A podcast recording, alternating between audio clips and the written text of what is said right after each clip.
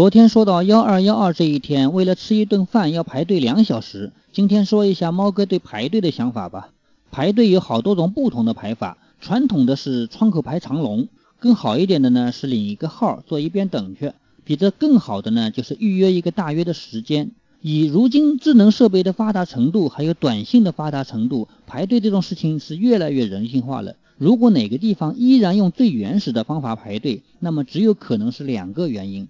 一是人家不希望你去办事儿，比如某些政府窗口啊、国营企业；二呢是人家想要显摆，我这就是特别热闹啊，比如上海世博会。